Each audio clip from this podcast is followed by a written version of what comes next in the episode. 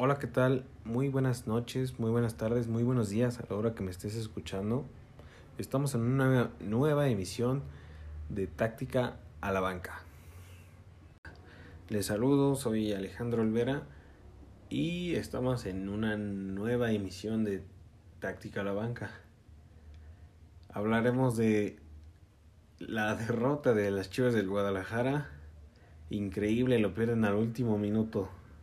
También hablaremos de el partido del Tigres el día de hoy y hablaremos del partido de ayer de el Puebla que es super líder, ganándole al Monterrey de Javier Aguirre.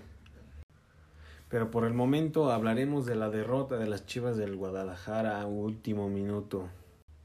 Y bien, las Chivas llegaban visitando al No Camp de León.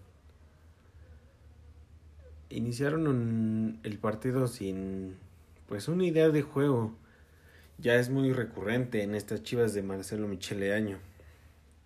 No tienen capacidad de reacción, juegan a nada, con jugadores mexicanos medianitos como decía este Amauri Vergara que Chivas es de, los mexicanos, pero los mexicanos no son, no todos son para Chivas. Y yo creo que se está contradiciendo porque no tiene los mejores mexicanos. Y no creo que los tenga muy pronto, que digamos. Entonces, no sé qué se le puede hacer a estas Chivas. Ya. Ya han cambiado de técnico, han cambiado de jugadores pareciera que...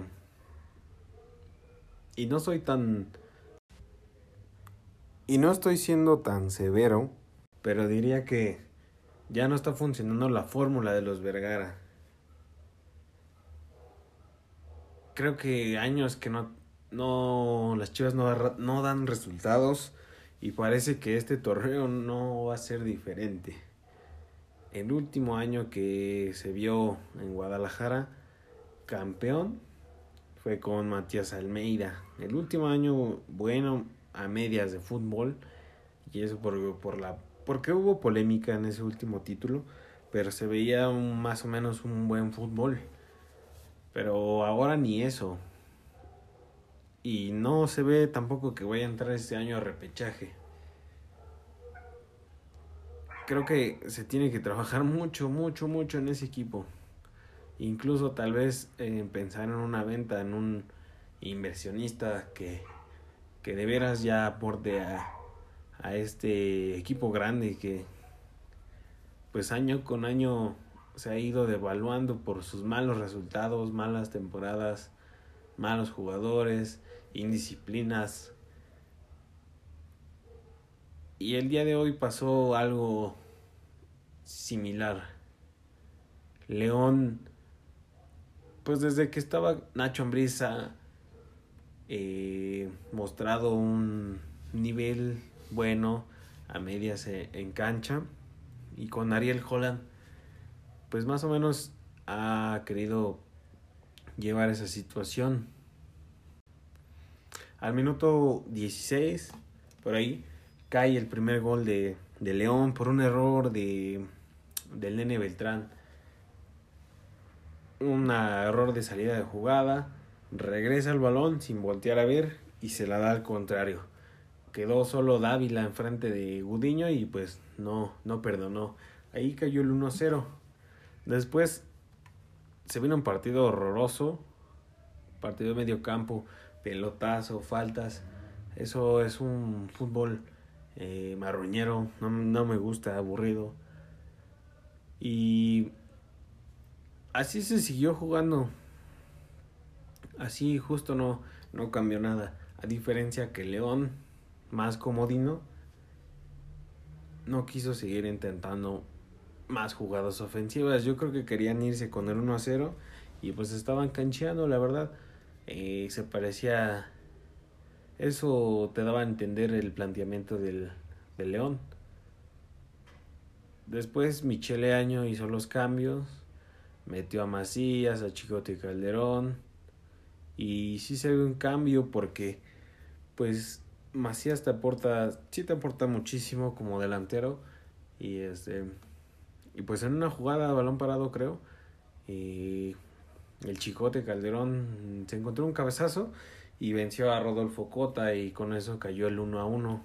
Y todo parecía que se iba a quedar uno por uno y al final cae el 2 por 1 en un error de, de salida de Chivas y quedó solito este el jugador de León y así liquidar a las Chivas a último minuto. Como lo comento, este, estas Chivas de Marcelo Micheleaño parecen un, un, una broma.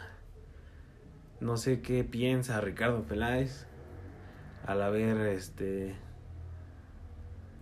pues traído a ese técnico para la dimensión del Guadalajara. Nunca fue técnico para, el, para ese equipo. Yo creo que ya deben de pensar qué se va a hacer en ese proyecto. Pero yo creo que Michele Año ya debe dar un paso al costado y dejar este equipo si no lo quiere dejar más en, en ridículo, porque es lo que está haciendo, está haciendo en ridículo. Y lo peor de todo es que su discurso te va a decir, en su discurso de él es que estuvimos a punto de ganar el partido y la verdad es que no, Guadalajara no te generó mucho y León te jugó más, tocó más balón, sí no fue muy ofensivo, pero te dominó todo el partido, entonces yo creo que por la afición del Guadalajara ya están hartos de ese señor. Y lo malo es que pues es amigo del del directivo, del dueño del Guadalajara. Entonces no no se sabe si, si lo, va, lo va a cortar, le va a cortar el proceso o va a seguir.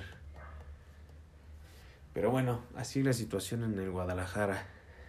Ahora pasemos con los Tigres. Los Tigres ganan 2 por 1 frente al Atlético de San Luis en un partido cerrado después de la, la expulsión, ya lo estaremos hablando.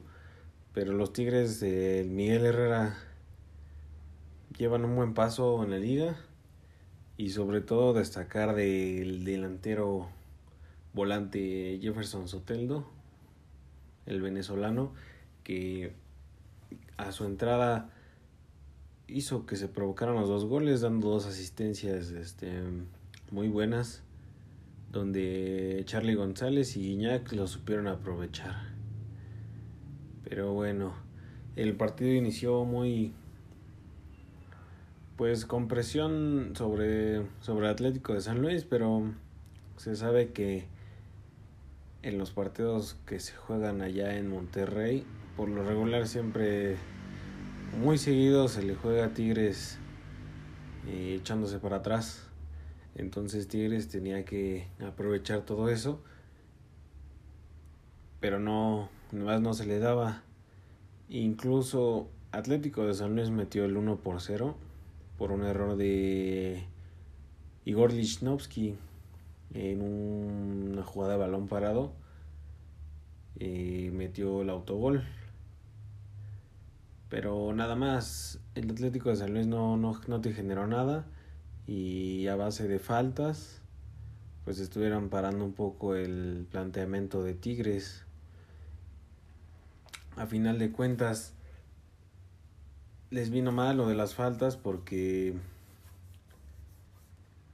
pues justo cayó la expulsión y de la expulsión cayeron los goles. Ahí bajó el rendimiento de San Luis y Tigres lo aprovechó al máximo para ponerse en ventaja y ganar el partido. Miguel Herrera, pues no es que lleve paso perfecto, pero este torneo lo ha iniciado muy bien con los Tigres. Y claro que es un candidato para ganar la liga este semestre. Y todo empieza desde pues desde el planteamiento ofensivo que caracteriza a Miguel Herrera y sobre todo el plantel que tiene Tigres. No cualquiera lo tiene en esta liga ni en este continente. Y los mismos de siempre, destacando a Nahuel Guzmán, Guido Pizarro, Gignac, que llegó a esta liga para que permanentemente viniera a rendir. Increíble, 37 años, 36 no recuerdo, y sigue marcando goles y haciendo la diferencia. Me hacía la pregunta, ¿cuántos partidos, cuántos puntos ha rescatado Guiñac con sus goles? Ya tiene más de 130 goles. Y no parece que vaya a parar este torneo. Por lo menos yo veo a Guiñac otros dos torneos más a buen nivel aquí en México. Y Atlético de San Luis, pues de por sí inició mal el torneo. No tiene pues fondo en jugadores. Lo más destacable es Rubén Zambuesa, un tipo de 38 años que sí te juega bien a la pelota, pero no te rinde ya el partido completo como en sus buenos tiempos, pero ese jugador destacable con Berterame de Atlético de San Luis. Ya de ahí, pues fue una táctica ratonera de, de San Luis al querer sacar pues la mínima ventaja y pues ganarlo el 1 por 0, pero pues hay dos equipos en cancha y pues no no lo supieron aprovechar. Ahora la próxima semana Tigres va de visita a Ciudad Juárez. Miguel Herrera va a visitar el equipo de Ricardo Ferretti. A ver cómo es que le va. Eh, Juárez, pues anda mal. Anda mal. Ayer se vio en el, en el 0 por 0 de Santos Juárez que no, no está en una buena situación el equipo juarense. Entonces el equipo de Miguel Herrera va a visitar a, al estadio Olímpico de Juárez y a ver cómo le va.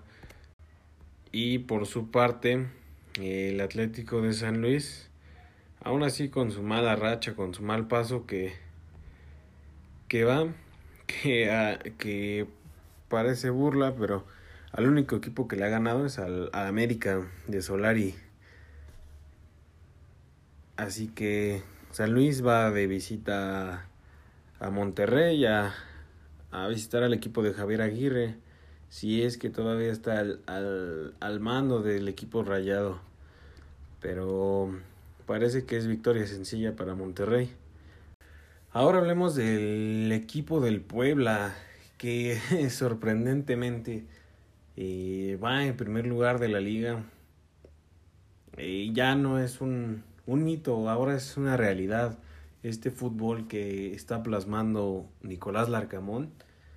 Y juegan muy bien y pues saben aprovechar sus, sus dolencias con, con un gran parado táctico a pesar de que no tienen fondo en jugadores.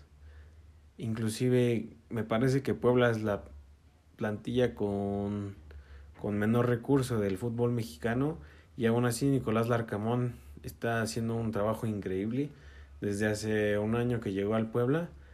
Eh, no es un fútbol, no es un, sí, no es un equipo vistoso, pero te saca los resultados jugando pues con corazón y bien ordenado tácticamente. Por el momento el equipo del Puebla pues está en líder en solitario. Y, increíble, no nunca me lo Nunca me lo hubiera imaginado, al igual que Atlas campeón. No, nunca me hubiera imaginado que Puebla hubiera sido líder del fútbol mexicano, pero pues así está la competencia de, del fútbol nacional. Y este, pues a ver qué, qué tal va su paso de del Puebla de Nicolás Larcamón. Eh, tiene jugadores interesantes como Araujo, que ayer este pues estuvo muy vistoso en el partido contra Monterrey y yo creo que es de los jugadores destacables. Me parece que pues, si sigue haciendo las cosas bien, puede ir a un equipo, puede ir a un mejor equipo. Y pues nada más. Ahora pasemos con el Monterrey, que fue el que visitó al Club Puebla. Es increíble cómo tiene el equipo Javier Aguirre no juegan a nada y estadísticamente Aguirre en sus últimos equipos ha fracasado. En Egipto, en equipos de, de Egipto que estuvo, eh, sus últimas temporadas en España, no, este, pues con decir que descendió un equipo a su última temporada en España. Entonces, ahora el Monterrey tiene la cartera abierta para eh, para jugadores. No, no puede ser que no consiga resultados. Eso ya es una incompetencia. Y yo creo que Javier Aguirre sabe que ya está haciendo mal. No sé hasta qué punto le quiera dar la vuelta y renunciar definitivamente porque no está rindiendo. Recientemente lo vimos en el Mundial de Clubes quedando quinto lugar.